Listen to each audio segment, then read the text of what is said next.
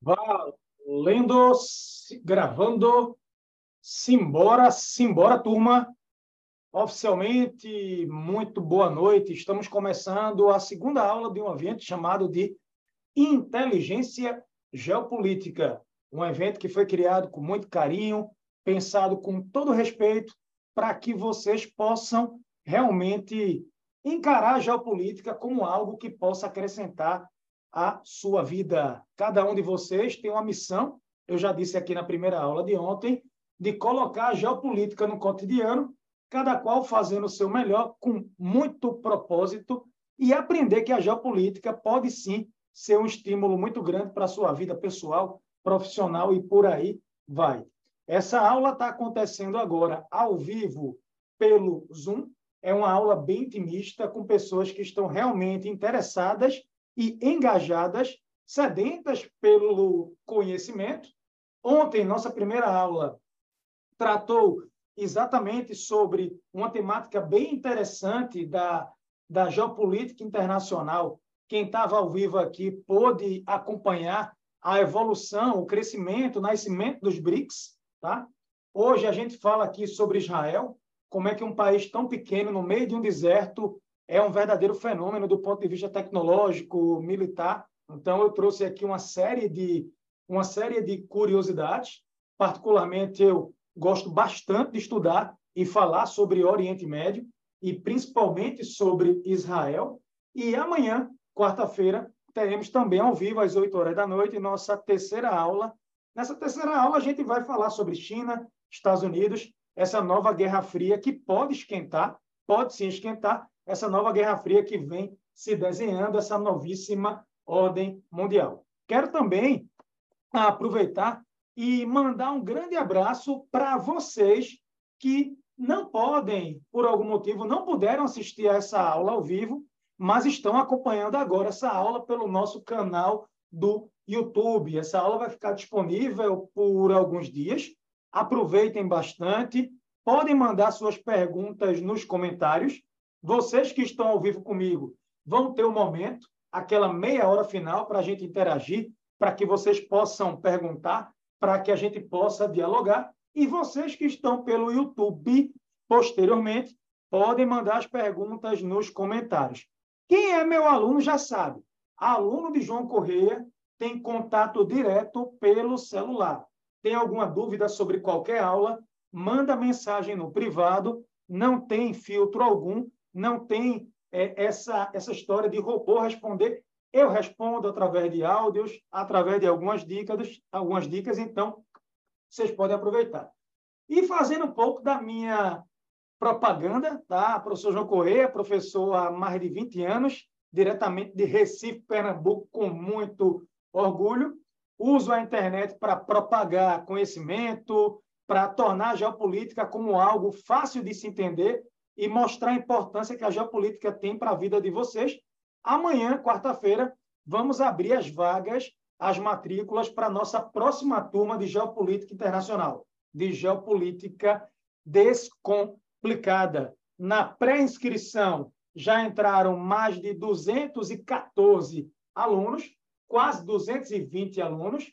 Na lista de espera foram 1.200 e tantos inscritos. Eu estou olhando para cá porque eu estou vendo realmente a lista e ela não para de crescer.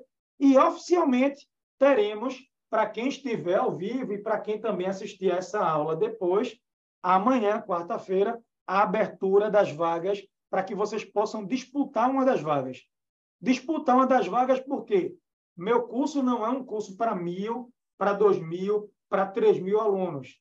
São poucas pessoas, por quê? Porque minha ideia é que eu possa dar a atenção devida para cada um de vocês. Então, a ideia é participar, a ideia é exatamente interagir, para que vocês possam aí fazer as perguntas afins, para que vocês possam realmente ter o professor firme e forte disponível durante todos os dias, tá bom? Tranquilo? Lembrando também que quem comprar o curso vai ter sete dias para experimentar.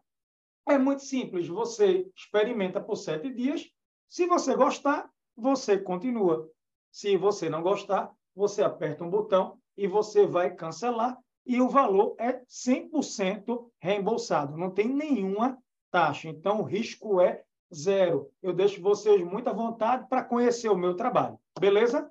Tranquilo? Agora, sem mais delongas, bora arrochar o nó, conversar com vocês aqui, fazer uma aula bem interessante. Beleza? Pessoal, é seguinte, recentemente eu tive acesso a uma obra muito, mas muito interessante sobre o Estado de Israel, sobre o Estado judeu, tentando essa obra explicar um pouquinho para vocês, eu vou mostrar esse livro no final da aula, tentando explicar um pouco para vocês, um pouco para o leitor, de quais são os fatores que podem explicar, quais são os fatores que podem justificar a questão da prosperidade, prosperidade judaica. Vocês devem saber que Israel é considerado um case de sucesso do ponto de vista militar, do ponto de vista de inovação, do ponto de vista tecnológico. Quem aqui tem algum certo interesse pelo mercado financeiro sabe que uma das bolsas de valores mais fortes do mundo é a bolsa de Nova York, mas principalmente a bolsa de tecnologia, a Nasdaq, a Nasdaq. E se você parar para analisar, o país da América, o país fora da América do Norte, o país fora da América do Norte, com o maior número de empresas listadas naquela bolsa de valores, é uma bolsa que envolve empresas de tecnologia, exatamente você vai encontrar Israel, que é realmente um país muito forte que tem destaque nesse âmbito aí tecnológico. É impressionante, Israel hoje tem aproximadamente 9 milhões de habitantes, entre 9 e 10 milhões de habitantes. O território de Israel, em termos de tamanho, é muito semelhante em termos de área ao território de Alagoas, ou seja, estou falando de uma população diminuta. O Brasil tem mais de 200 milhões, Israel chega a ter aí 10 milhões de habitantes. O tamanho de Israel é muito semelhante ao tamanho geograficamente do estado de, de Alagoas, ou seja, é um país considerado geograficamente pequeno. E se você parar para analisar, Israel fica em meio a um clima, no contexto geral, desértico. Um clima considerado desértico, com vários desertos por aquela região. Então, se a gente parar para pensar, a geografia de Israel não é uma geografia espetacular. Não é uma geografia maravilhosa, ao contrário do Brasil. O Brasil, a gente sempre diz, é um país abençoado por Deus, bonito por natureza. O Brasil é repleto de biodiversidade. O Brasil tem os grandes biomas quentes, que tem grande biodiversidade. O Brasil tem solos férteis. O Brasil sozinho, o Brasil sozinho tem cerca de 15%, cerca de 15% de toda água doce do planeta. Pensa, cerca de 15% de toda água doce do planeta. O mundo aí tem aí seus 200 países. Veja como o Brasil ele é privilegiado. E aí quando você olha para a geografia de Israel, com desertos, tá? com pouquíssimos rios. Basicamente, você tem um rio perene significativo, que é um rio bíblico, o rio ah, Jordão. E aí você pensa, de onde é que vem essa questão da força de Israel, essa questão da prosperidade? Só para dar para vocês uma, um contexto histórico, uma introdução, Israel como nação, Israel como país, é considerado jovem. Para quem não sabe, o Estado judeu moderno, o Estado de Israel, ele foi criado no pós Segunda Guerra Mundial, no âmbito de uma proposta lançada pela Organização das Nações Unidas. A Assembleia Geral da ONU conseguiu aprovar a resolução 181, 181, e essa resolução tinha como proposta, além da criação do Estado de Israel, a partilha de uma região que a gente conhece, que a gente chama, deixa eu só tirar o chat aqui para que as pessoas possam se concentrar. Ponto. Você tinha essa questão, a partilha da Palestina. Só para que vocês possam contextualizar, pensem comigo aqui, Israel foi criado no pós-Segunda Guerra Mundial, naquele contexto do pós-Segunda Guerra, entre 1947 e 1948, havia uma comoção internacional muito forte, havia uma comoção internacional significativa sobre a proposta de se criar um lar nacional para os judeus, lembrando a vocês que no contexto da Segunda Guerra, o povo judeu foi vítima direta, foi vítima direta de um grande genocídio, de um grande episódio que ficou conhecido historicamente como Holocausto, campos de concentração, campos de extermínio, a proposta da solução final, Heydrich, Hitler e tantos outros nazi-fascistas, nazistas proeminentes dentro da Alemanha, espalhados pela Europa. Então, você vai ter um sentimento do mundo de que o mundo precisava fazer alguma coisa para reparar. O mundo precisava se mobilizar para meio que reparar tudo que aconteceu, tudo que aconteceu com o povo judeu, mas não só com o povo judeu, outros povos que também foram atingidos no contexto da Segunda Guerra, mas o Holocausto foi algo que foi muito forte. Inclusive, no contexto da criação, na proposta de criação de Israel, eu tenho que destacar a participação de um diplomata brasileiro que foi representante por anos do Brasil dentro das Nações Unidas. Ele foi representante por anos do Brasil dentro das Nações Unidas. Não sei se alguém aqui já ouviu falar num diplomata chamado de Oswaldo Aranha. Oswaldo Aranha, ele estava presidindo, presidindo a Assembleia Geral das Nações Unidas no contexto da aprovação, no contexto da sugestão para a criação de um Estado judeu, para a criação de Israel. Por isso que nos livros de história, nos livros de história de Israel, em alguns livros de história, eles fazem questão, eles fazem a questão de citar Oswaldo Aranha. Existe uma praça e uma rua em Tel Aviv que recebe o nome de Oswaldo Aranha porque o Brasil, naquele contexto, representado por esse importante diplomata, teve um papel crucial nesse contexto da, do surgimento de Israel como um país, né, como Estado-nação, é, de alguma forma, moderno. Obviamente que, quando a gente fala sobre a criação de Israel, a gente não pode deixar de falar sobre um cara que, inclusive, é o um nome, ele deu o um nome ao principal, ao grande aeroporto, na verdade, civil de Israel, que é o aeroporto de Ben Gurion. Ben Gurion. Pois é, é o aeroporto que recebe os voos internacionais. Quem pega algum voo para Israel vai descer em Tel Aviv, no aeroporto Ben Gurion, um aeroporto muito, muito moderno. E resultado, Ben Gurion, ele era muito ligado ao movimento sionista. O movimento sionista, o Monte Sion, o movimento sionista, era um movimento que pregava a volta dos judeus para casa, a volta dos judeus para a região da Palestina o estabelecimento de um lar nacional para o povo judeu na Palestina. Então, ele foi primeiro-ministro, ele participou, ele foi responsável direto pela fundação do Estado de Israel. É muito importante também frisar isso para vocês. É, a proposta da ONU, a proposta da ONU era pegar uma região chamada de Palestina. No final, eu vou colocar até uns slides aqui para vocês. A proposta da ONU era pegar uma região chamada de Palestina e dividir essa região em dois países, em dois estados. Um estado judeu, que seria o estado de Israel, recém-criado, e um estado árabe, um estado árabe palestino, um estado árabe palestino. Essa proposta, essa proposta vinculada às Nações Unidas, ela não vingou, porque boa parte do mundo árabe, os países árabes no contexto geral, posteriormente também o Irã, que representava o antigo império persa, o antigo império persa, mas os árabes, no contexto geral, não concordavam com a criação de um Estado judeu em plena Palestina, em pleno Oriente Médio.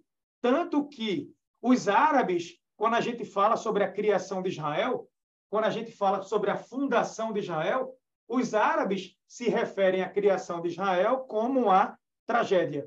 Eles dizem, é a grande tragédia. Quando Israel para para comemorar sua fundação, quando Israel para para comemorar o feriado, a, a criação, o feriado da independência de Israel, a independência de Israel, o reconhecimento de Israel pela comunidade internacional, os árabes têm esse dia, essa data como um luto, porque na cabeça deles, a criação de um Estado judeu no Oriente Médio foi uma verdadeira tragédia. Na cabeça dos árabes, a ideia de pegar um pedaço da Palestina, um pedaço da Palestina e entregar a Israel, entregar ao povo judeu, seria uma tragédia, teria sido uma péssima ideia coordenada aí pela comunidade internacional. Só que aí vem aquele debate. Só que aí que vem aquele debate. Os judeus, os judeus advindos dos hebreus, né? Os hebreus que ocuparam aquela região durante tanto tempo e foram expulsos, iniciaram o processo da diáspora, Império Romano, tudo que a gente já conhece pelas aulas de geopolítica, pelas aulas de história. Não dá para a gente aprofundar aqui hoje, porque tem outras aulas do curso, e nessas outras aulas do curso são as aulas que eu consigo falar sobre essas, essas temáticas. Agora, de fato, é uma pergunta que muita gente faz. Joca, a ideia de criar Israel, a ideia de criar um país para o povo judeu, é uma ideia do pós-segunda guerra? Não, de forma alguma. Desde o dia que os judeus, que o povo hebreu foi expulso daquela região, que já começava a se desenvolver um movimento chamado de movimento sionista. O movimento sionista. O movimento sionista era um movimento que pregava a volta do povo judeu para a terra prometida. Pregava a volta do povo judeu para casa. Só que no século XIX, no século XIX, surgiu o que a gente chama de o movimento sionista moderno. Um judeu ligado aos trabalhadores, com alguns ideais, inclusive, de certa forma, socialista, o, Te, o Theodor Herzl. O Theodor Herzl, que é outra figura muito homenageada dentro de Israel, em vários locais tem uma fotografia do Theodor Herzl. No final da aula eu posso mostrar para vocês ele, Ben Gurion ah, e tantos outros judeus que participaram da ideia, da formatação da criação de Israel. Ele já defendia que o povo judeu, trabalhando de maneira coletiva e se conectando, poderia lançar essa proposta de se criar né, o lar nacional judeu dentro do contexto da Palestina do Oriente Médio, certo? Se perguntarem, Joca, qual foi o momento, qual foi o momento que alguma grande potência, qual foi o momento da história que alguma grande potência apoiou abertamente, publicamente, a criação de Israel? Eu vou dizer, 1917 mesmo ano da Revolução Russa, mesmo ano da Revolução Bolchevique, que derrubou o czar da Rússia, 1917, os britânicos, através de um cara chamado Arthur James Balfour, Arthur James Balfour, lançaram a declaração, a chamada Declaração de Balfour. Essa declaração de Balfour Deixa aqui, tem 43 pessoas esperando para entrarem. Vamos embora. Essa declaração, essa declaração de Balfour, ela deixava muito claro que os britânicos apoiavam, os britânicos apoiavam a criação de um Estado judeu na Palestina. Por favor, só para vocês organizarem a cabeça de vocês.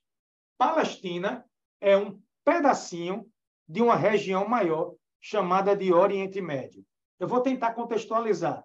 Você tem o mundo, você tem o mundo, depois do mundo você tem a Ásia, aí dentro da Ásia você tem o Oriente Médio, E dentro do Oriente Médio você tem a Palestina.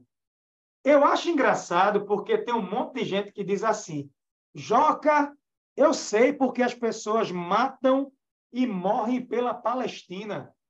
As pessoas matam, as pessoas morrem pela Palestina porque a Palestina é muito rica em petróleo. Não. O Oriente Médio, o Oriente Médio é muito rico em petróleo e é muito rico em gás. Mas a região da Palestina, ela não é riquíssima em óleo, riquíssima em gás, não mesmo. A região do Oriente Médio, que é para Torá de rica em óleo e gás, é o outro lado, é a região que a gente chama de Golfo Pérsico. Golfo Pérsico, onde tem Dubai, Abu Dhabi, os Emirados Árabes Unidos, o Irã, a Arábia Saudita, o Catar, o Kuwait, Kuwait. Pois é, aquela região dali é que é pratorá de rica em gás e óleo. Porque tem muita gente que diz: ah, o povo judeu é próspero, o povo judeu é próspero porque tem muito óleo e muito gás. Não tem nada a ver com combustíveis fósseis. Esse é o insight da aula de hoje interessante. Muita gente erra isso. Repito, o Oriente Médio ele é rico em óleo, ele é muito rico em gás, mas a região da Palestina, onde você encontra dentro da Palestina um país chamado Israel, um país chamado Israel, essa área não é para torar de reserva de óleo e gás. Não é essa a questão. Talvez a gente pare para pensar o seguinte: Joca, é verdade que essa área da Palestina, essa área da Palestina, ela já foi ocupada por vários povos distintos ao longo da história? Sim, eu vou mostrar para vocês no mapa, final da aula, é um bônus para quem ficar até o fim, que a Palestina ela é banhada, atenção, a Palestina ela é banhada ali por aquela região do Mediterrâneo, pela região do Mediterrâneo. Você tem ali o Líbano, você tem Síria, a cidade, só para tu ter ideia como essa região é importante, Palestina, a Líbano, a Síria, a cidade continuamente habitada no mundo há mais tempo. Vê, pouca gente sabe disso, mas a cidade, ou uma das cidades, eu visitei continuamente, continuamente, habitada mais tempo no mundo, é uma cidadezinha chamada de Biblos. Biblos, que é uma cidade que fica ali no Líbano. Então, essa área já foi ocupada por vários povos. Só para dar uma ideia a vocês, essa região que a gente chama de Palestina, por quatro séculos, ela fez parte do Império Otomano. Quem aqui já ouviu falar no Império Otomano? Vê, séculos 16, 17, 18, 19, até o começo do século 20. Até o começo do século 20. A Palestina era um pedaço daquele império gigantesco, gigante para Torá, chamado de Império que Otomano. Resultado: o Império Otomano, presta bem atenção, o Império Otomano, ele perde a Primeira Guerra Mundial. Quando o Império Otomano perde a Primeira Guerra Mundial, o Império Otomano simplesmente ele desaparece e os territórios otomanos, a maioria dos territórios otomanos, acabaram sendo divididos entre franceses e britânicos. Franceses e britânicos. Então, vê, o Império Otomano foi um império muito forte até a Primeira Guerra Mundial. A Palestina era um pedaço do Império Otomano. O Império Otomano dominava boa parte do Oriente Médio. Na Primeira Guerra Mundial, o Império Otomano ele é derrotado. Ele desaparece. E os territórios otomanos, em sua maioria naquela região, são divididos entre franceses e britânicos. Acabou que a Palestina, a Palestina, onde hoje você encontra Israel, a região da Palestina, ficou com o mandato britânico. os britânicos no pós-guerra, os britânicos no pós-Primeira Guerra, até a década de 40, até ali o pós-Segunda Guerra, eles dominaram a Palestina, era o mandato britânico. Os britânicos eles eram responsáveis pela Palestina. E no meio desse mandato, no meio desse mandato britânico, houve a declaração de Arthur James Balfour, uma declaração britânica mostrando simpatia pela criação de um Estado judeu, pela criação de Israel. Eu não preciso nem dizer para vocês que os árabes, os árabes no contexto geral, odeiam, os árabes no contexto geral, odeiam o Arthur James Balfour, porque ele apoiou a criação de Israel em plena Palestina, e a Palestina é árabe, e não pode é, pegar um pedaço da Palestina para o povo judeu. Gerou-se toda essa, essa questão. Beleza? Só para fazer mais um reforço, eu gosto, como professor, de ficar repetindo, para que vocês possam fixar melhor. Atenção, atenção. O mapa do Oriente Médio é um mapa jovem. Olhem para mim aqui. O mapa do Oriente Médio é um mapa jovem. O mapa do Oriente Médio ele foi completamente desenhado, redesenhado depois da Primeira Guerra e depois da Segunda Guerra. Por favor, Israel é um país novíssimo. Israel é um país jovem. O povo judeu vem das antigas como a gente fala aqui. O judaísmo, o judaísmo foi fundado nessa região.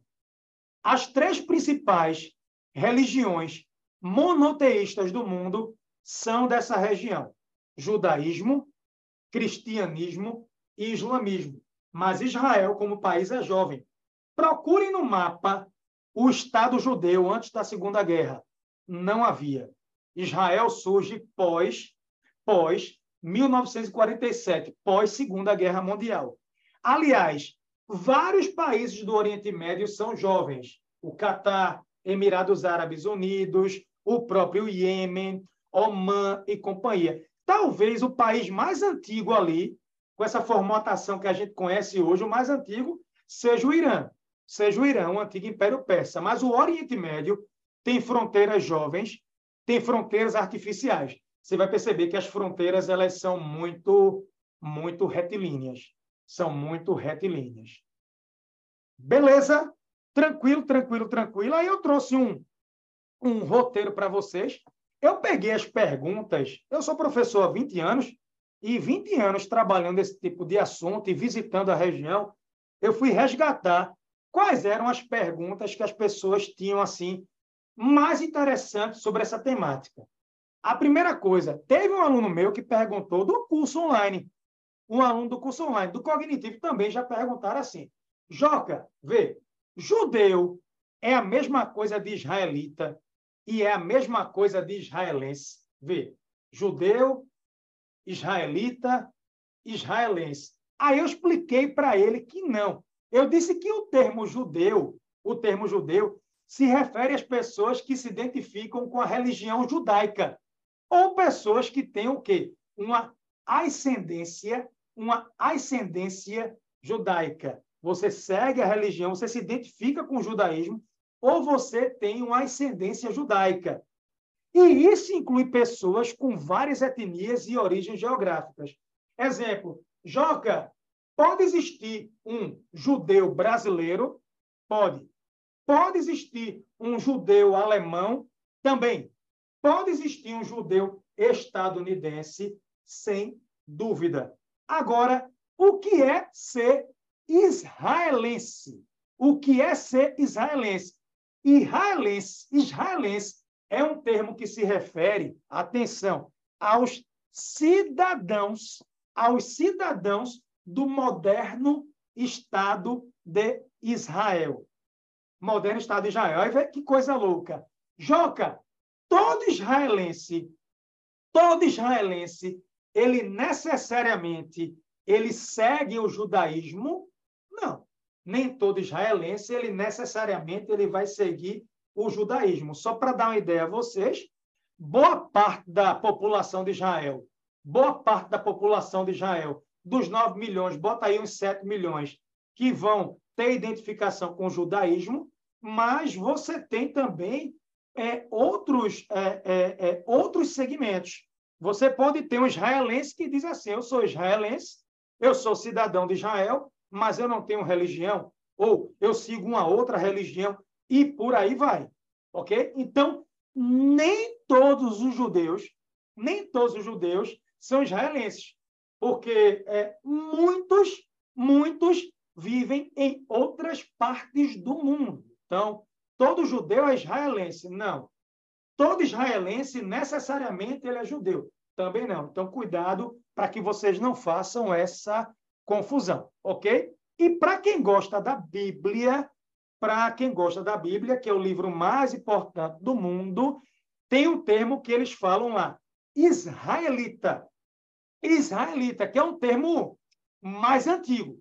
É um termo mais antigo que se refere aos antigos habitantes do reino de Israel, mencionados na Bíblia. Então, israelita é muitas vezes usado de maneira como se fosse um intercâmbio, né, com o judeu, especialmente quando o contexto ele é o que gente religioso, OK? Tranquilo? Essa foi uma pergunta muito feita, bem interessante que a gente tem que dizer. Outra pergunta: Israel é uma potência militar? É. Se você parar para pensar, Israel é um país completamente cercado por inimigos. Israel é um país cercado o quê? por inimigos. Alguns países, alguns governos do Oriente Médio defendem a destruição pura e simples, a destruição pura e simples do Estado de Israel. É até interessante falar sobre isso.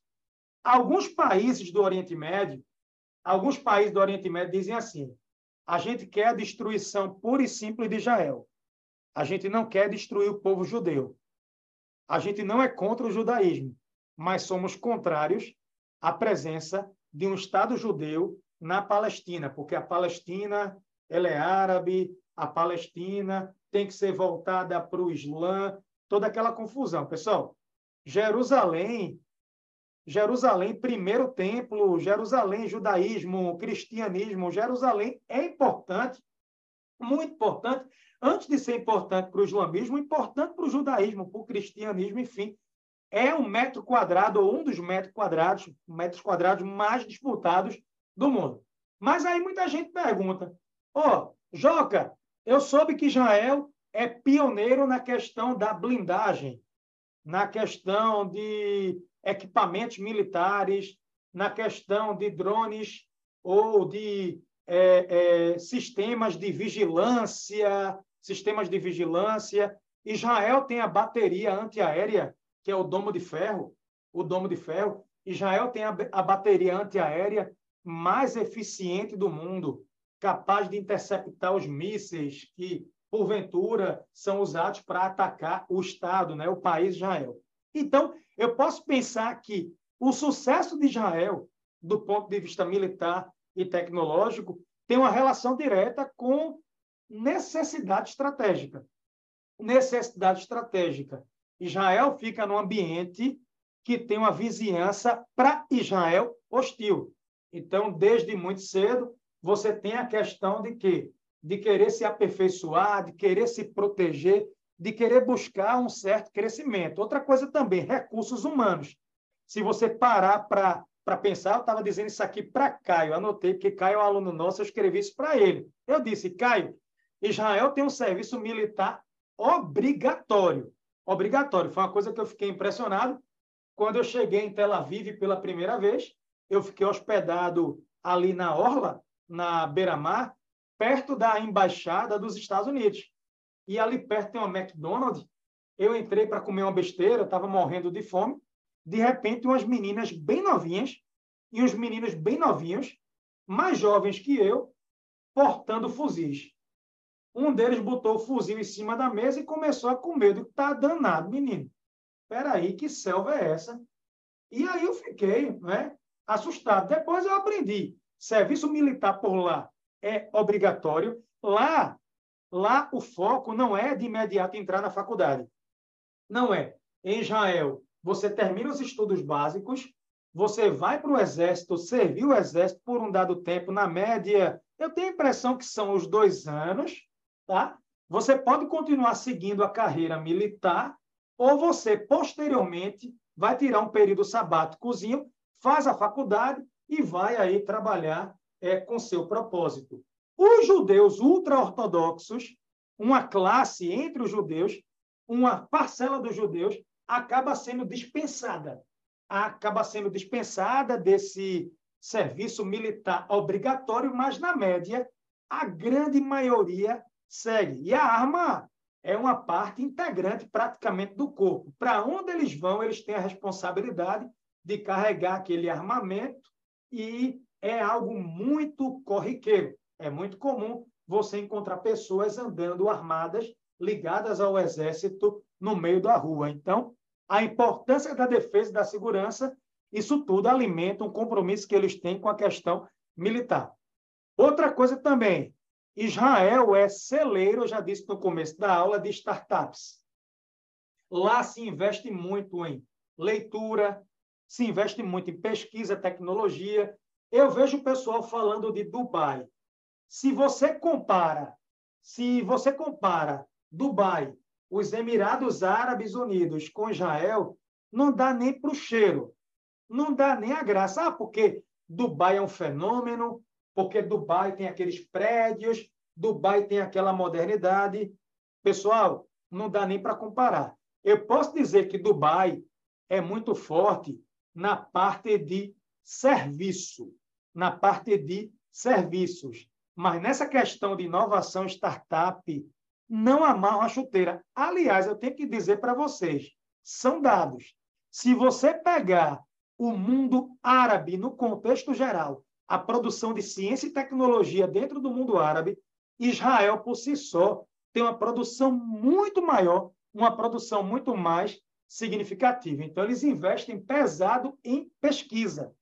E se você voltar para a antiguidade, Enquanto boa parte do mundo não sabia ler e escrever, os judeus já investiam muito forte o que, gente? Na leitura e na escrita. Isso faz uma diferença para qualquer povo, o investimento em educação, o investimento em estudos. Outro ponto também, Israel tem um apoio internacional. Vocês devem saber, a maior comunidade de judeus do mundo fica em Israel. A maior comunidade judaica do mundo fica em Israel. A segunda maior comunidade de judeus do mundo fica nos Estados Unidos. São milhões e milhões de judeus, principalmente em Nova York.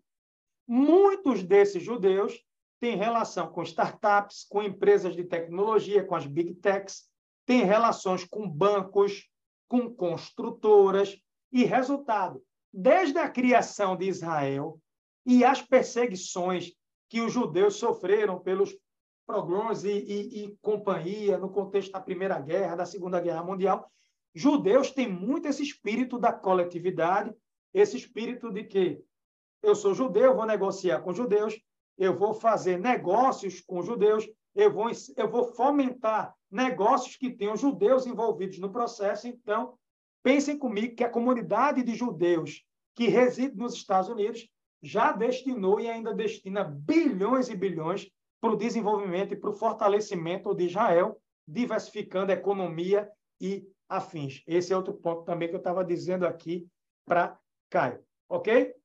Outra pergunta também. Joca, dá aqui alguns exemplos de empresas de tecnologia é, de Israel. Algumas empresas. Tem uma empresa que a gente chama no Brasil de é, Rafael. Eu vou pernambucanizar, tá?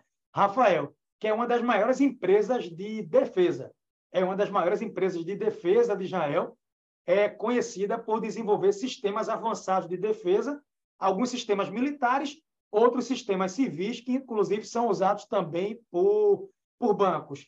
Foi essa empresa que desenvolveu o mais notável sistema de defesa de Israel, que é a cúpula de ferro, o domo de ferro, que ficou muito famosa recentemente quando Hamas, aquele grupo paramilitar terrorista que diz que representa os palestinos, mas não representa, atacou Israel com centenas e milhares de foguetes. A grande maioria, esse domo de ferro, a cúpula de ferro, conseguiu interceptar. Então, fizeram várias reportagens sobre essa temática. Tem uma empresa aeroespacial interessante. Israel tem uma indústria aeroespacial que tem parceria com a Embraer. A Embraer, a Embraer que é do Brasil, desenvolve com Israel veículos não tripulados, drones e afins. A Embraer vai muito forte nesse setor. Tem um aplicativo que eu tenho a impressão que muita gente usa, que é o, Waze, tá? O Waze é muito é uma empresa muito famosa, é conhecida pela navegação por GPS, a gente usa para é, fugir do, do trânsito e que, inclusive, salvo engano, que foi adquirida posteriormente, pelo menos parte de suas cotas, pelo, pelo Google. Então, é navegação em tempo real, tecnologia muito forte. Inclusive, é, quando eu fui para o Líbano, quando eu fui para o Líbano, o Líbano não tem relações amistosas com Israel. Na verdade, você não pode entrar no Líbano se eles souberem que você viajou para Israel. Tanto que quando você vai para Israel, eles não carimbam teu passaporte. O governo de Israel não carimba teu passaporte, eles dão um papelzinho e eles orientam. Ó, oh, se vocês forem para algum país como Irã, é, Líbano é, e outros países que não toleram Israel, rasguem o papel e não digam que visitaram Israel, porque não é, é de alguma forma é, é permitido. E aí, quando eu fui para o Líbano, quando eu fui para o Líbano, eles perguntaram se eu já tinha visitado Israel. Eu tive que dizer que, que não. Tem uma história bem interessante, mas não dá para contar agora, porque senão seria algo muito longo, mas é bem é, interessante. Quando eu fui para o Líbano, eu tentei usar o Waze e o Waze não estava disponível. Né? É um aplicativo israelense, então o Líbano não quer conversa. Por sinal, um dos maiores inimigos de Israel, um dos maiores inimigos de Israel, que faz Israel querer investir na área militar para se proteger. Então, quanto maior o perigo, mais Israel avança em tecnologia militar de defesa e de ataque. É um grupo chamado Hezbollah, Hezbollah, que eles dizem um partido de Allah, o partido de Deus. É um grupo paramilitar do Líbano que prega a destruição pura e simples do Estado de Israel. É um grupo aliado da Jihad Palestina, do Hamas, Dizem que esses grupos têm conexão com o Irã. O Irã patrocina esses grupos para fazer uma proxy by war, uma guerra por procuração. Usa esses grupos paramilitares para atacar, é, de alguma forma, Israel. Mas são várias empresas. São várias empresas de tecnologia. Tem uma empresa, é, a Mobile é, AI, que, que é uma empresa que investe, foi adquirida pela Intel foi adquirida pela Intel, mas é uma empresa que desenvolve condução autônoma. Sabe o carro sem motorista? Com condução autônoma, né? um carro que consegue ser guiado sem um motorista, sem uma mão de obra humana, é por aí. Então, é a nação startup. Israel é a nação startup. Várias startups são criadas em Israel e depois são compradas pelas grandes empresas de tecnologia do mundo. Então, Israel é um celeiro de inovação, de patentes, e isso gera uma movimentação econômica muito, muito forte, ok? Esse é um ponto bem interessante para a gente falar. Já falei da Nasdaq com vocês, é, muito forte as empresas. Israel, Joca, fica dentro da Palestina. Sim, existe, existe Israel dentro da Palestina. A Palestina fica dentro do Oriente Médio o Oriente Médio fica na Ásia e a Ásia fica no mundo. Então, mundo, Ásia, Oriente Médio, Palestina, Israel. Qual é a grande polêmica hoje? A comunidade internacional quer que a Palestina também seja sede de um Estado, um lar nacional para os árabes palestinos. Simbolicamente, a ONU já, já reconhece a Palestina como um país, não é? Mas o que é que acontece? Alguns territórios que são alvos de disputas entre comunidades árabes, incluindo palestinos, e os israelenses, né, notadamente o Estado judeu, como a Cisjordânia, as colinas de Golã e companhia, são alvos de disputas jurídicas, históricas, mas isso aí é para uma outra aula. Se eu for falar aqui do conflito árabe-israelense, aí vai passar a noite inteira. Joca, quais são os principais grupos militares de defesa de Israel. Bem, Israel tem um exército chamado de IDF. Já deve ter ouvido falar. IDF. Eles têm um perfil no Instagram, são bem marqueteiros, inclusive, fazem divulgação de suas ações. IDF significa Forças de Defesa de Israel. É o exército de Israel. Força terrestre, aérea, naval, tem as unidades especiais. Israel tem um serviço secreto, que já não é tão secreto assim, mas é um instituto de inteligência e de operações especiais chamado de Mossad. O papel do Mossad, o papel do Mossad é proteger Israel no âmbito estrangeiro. O Mossad ele vai monitorar e, quando é necessário, ele vai neutralizar, ele vai fazer operações de contra-terrorismo, operações de contra-terrorismo no âmbito internacional. Exemplo, recentemente mataram o cientista nuclear do Irã. Imaginem vocês, o cientista nuclear mais importante. Para, só para tomar água aqui que eu me empolguei. Recentemente, mataram o cientista nuclear mais importante do Irã. Dizem que o Irã quer desenvolver a bomba atômica e que o Irã está desenvolvendo armas para cada vez mais financiar ataques contra Israel. Cada vez mais financiar ataques contra Israel. Tá? E aí Israel quer impedir que o Irã desenvolva a bomba. Se você pegar de 15 anos para cá, 15 anos para cá, vários cientistas iranianos foram fuzilados, foram mortos. E o Irã sempre diz que foi o Mossad. O Mossad é o serviço secreto de Israel, é o serviço de inteligência. Ele se infiltra no Irã para neutralizar neutralizar cientistas iranianos que estão desenvolvendo a bomba na usina nuclear de Natanz. Eu estive lá, inclusive. Eu não entrei na usina, mas eu passei ao lado e os caras não podem ouvir falar em Israel, Mossad e companhia. Então, o papel do Mossad é ser o cérebro de Israel, é a inteligência de Israel estrangeira, coletar informações, operações de inteligência. Além do Mossad, além do exército, Israel tem um grupo chamado Shimbet, tá? Shimbet, se eu for passar aqui para o português, é a Agência de Segurança Interna de Israel. É a agência de contra-inteligência, é a agência de anti antiterrorismo, é a agência de coleta de análises internas dentro de Israel. Exemplo, a ideia do Shimbet é proteger o primeiro-ministro de Israel, é proteger os parlamentares de Israel. A ideia do Shimbet é fazer uma proteção interna, ou seja, o Mossad é a inteligência para o âmbito externo e estrangeiro e o Shimbet é para as operações internas. Fora isso, tem várias agências de segurança e, e tudo mais. Ok? Tranquilo? Joca, e David Ben Gurion?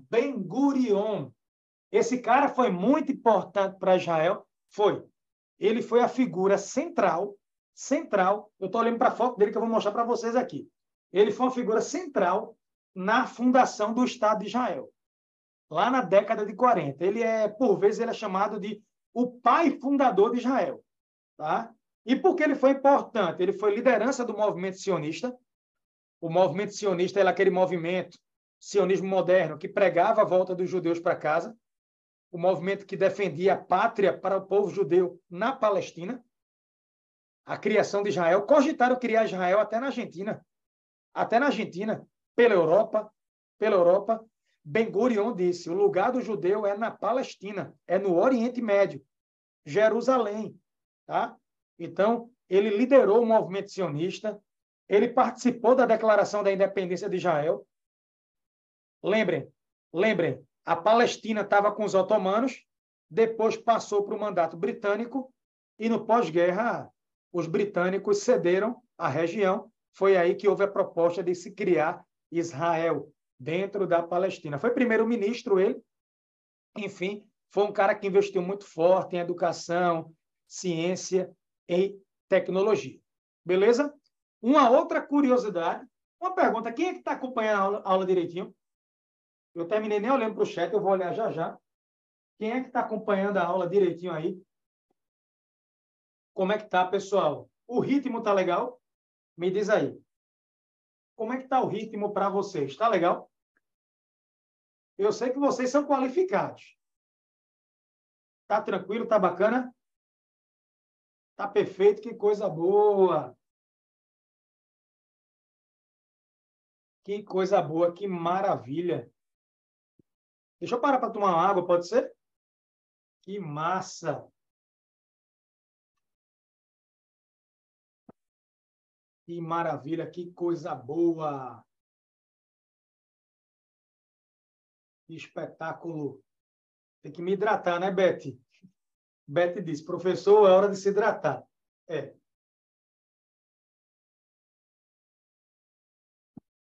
Grande Isaac. Ô, Isaac, és tu? Meu amigo noroense. És tu, criatura? Pelo sobrenome, como não tem a foto.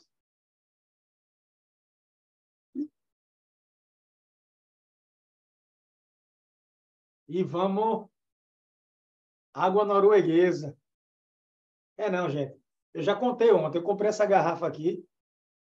Aí achei bonita. água da Noruega é cara que só a morrinha, né?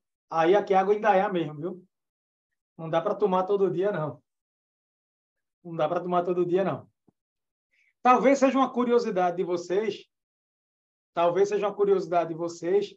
É o seguinte: me perguntaram aqui. Vê, Chegaram. Valeu, irmão. Chegou uma mensagem aqui perguntando o seguinte: Joca, como é que é distribuída a população judaica do mundo? Eu já disse para vocês, a maior população judaica Estados Unidos, desculpa, Israel. Israel tem aí, sei lá, 7 milhões, 7 milhões e um quebrado de judeus. Israel tem mais de 9 milhões de pessoas. Mas judeu, judeu, 7 milhões, 7 milhões e um quebrado. Ou seja, nem todo mundo em Israel é judeu. Já pegaram isso? Foi a primeira lição de hoje. Segunda maior população judaica dos Estados Unidos. Terceira, curiosidade. Top 3 de judeus no mundo. Alguém sabe aí? Não. França. França. Aí você tem Canadá. França, Canadá, Reino Unido. E o Brasil. O Brasil tem a quantidade razoável. Se você para para analisar, estava vendo aqui a estimativa, o Brasil tem aí mais de 100 mil judeus, declaradamente. Mais de 100 mil, mais de 100 mil judeus vivendo no país. Então, é uma das maiores populações judaicas, tá? São Paulo, Rio. A primeira sinagoga, a primeira sinagoga das Américas, aqui em Recife, vocês devem saber dessa história. Então, a gente tem uma história muito forte aí também com o povo judeu. Reforçando, prosperidade do povo judeu. Acabem com essa história. Ah, todo judeu é rico e bem-sucedido. Não. Todo judeu é rico e bem-sucedido e muito inteligente, muito esforçado. Não. Não. Se eu for para Israel, tem pobreza em Israel? Tem. Agora, numa proporção muito menor.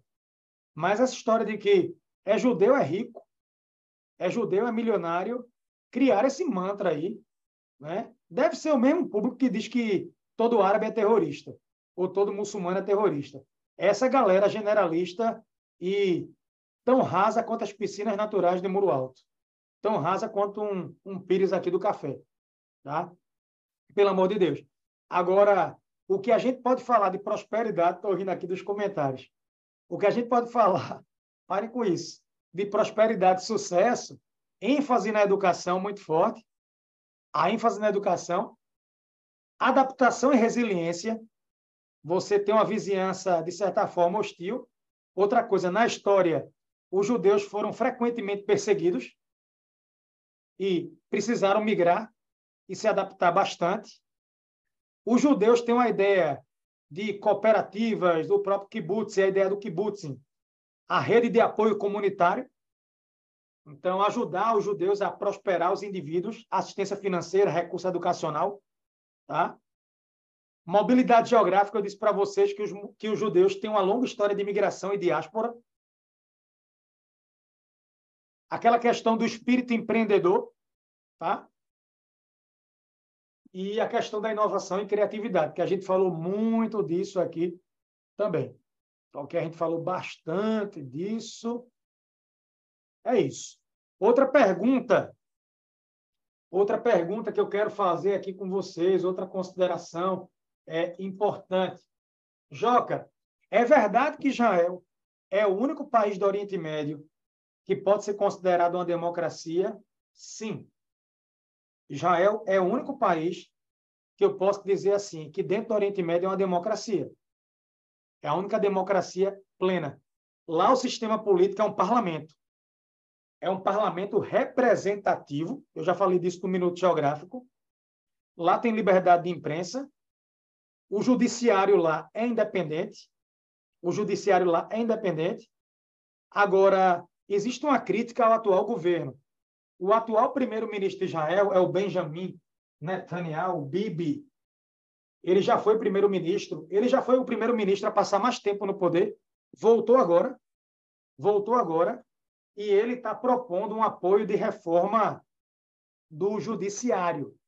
Ele quer diminuir o poder do judiciário e, de alguma forma, é, aumentar o seu próprio poder e também, de certa forma, fortalecer o parlamento, que no parlamento ele tem uma certa maioria.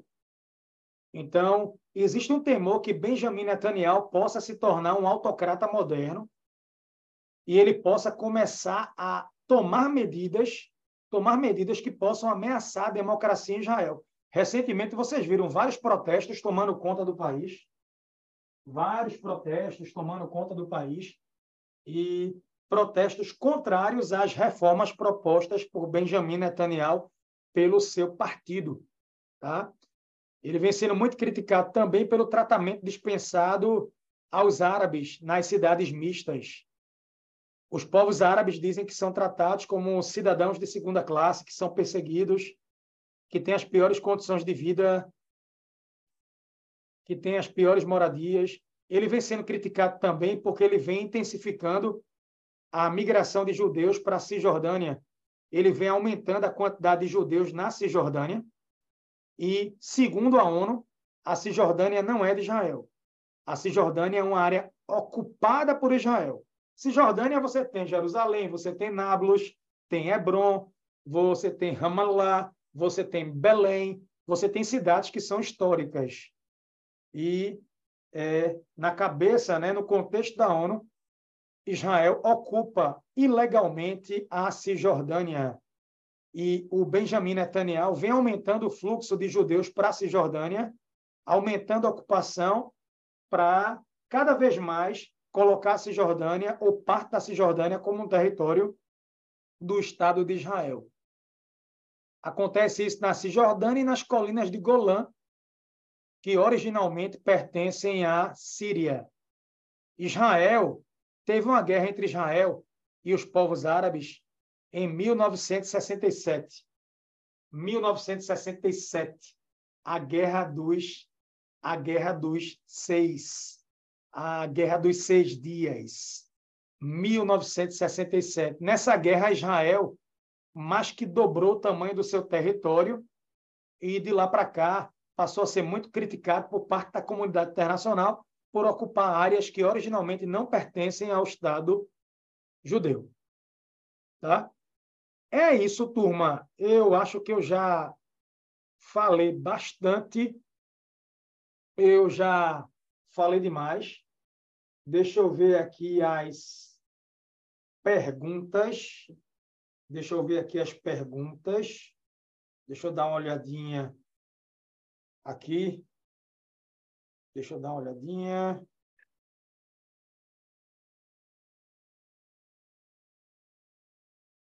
Simbora. Turma, então, amanhã vai ter a terceira aula, que vai ser sobre China e Estados Unidos, aula para Torá, oito horas da noite também, novamente, eu quero que vocês participem. Amanhã eu abro as vagas, né, para quem quiser aplicar e disputar uma das vagas do curso, Mas eu não vou abrir durante a aula, não, só quando terminar a aula. Esse negócio de abrir durante a aula acaba atrapalhando, o pessoal nem assiste a aula direito. Tá? Gostaram da aula de hoje? Eu queria pedir que vocês compartilhassem essa aula depois no YouTube, tá? Mandassem os comentários, as impressões de vocês. Eu agora eu vou parar de gravar, porque eu vou ficar só com quem está ao vivo tirando as dúvidas. E o pessoal do YouTube manda as dúvidas nos comentários e eu respondo ao longo do dia de amanhã. Beleza? Então, pessoal do Zoom que quiser ficar para tirar dúvida, eu vou agora parar de gravar e vou ficar com vocês aqui. Um beijo grande para quem precisar sair. Paz de Cristo, saúde e paz. Que coisa boa. Vamos embora. Simbora, simbora, simbora. Deixa eu colocar aqui.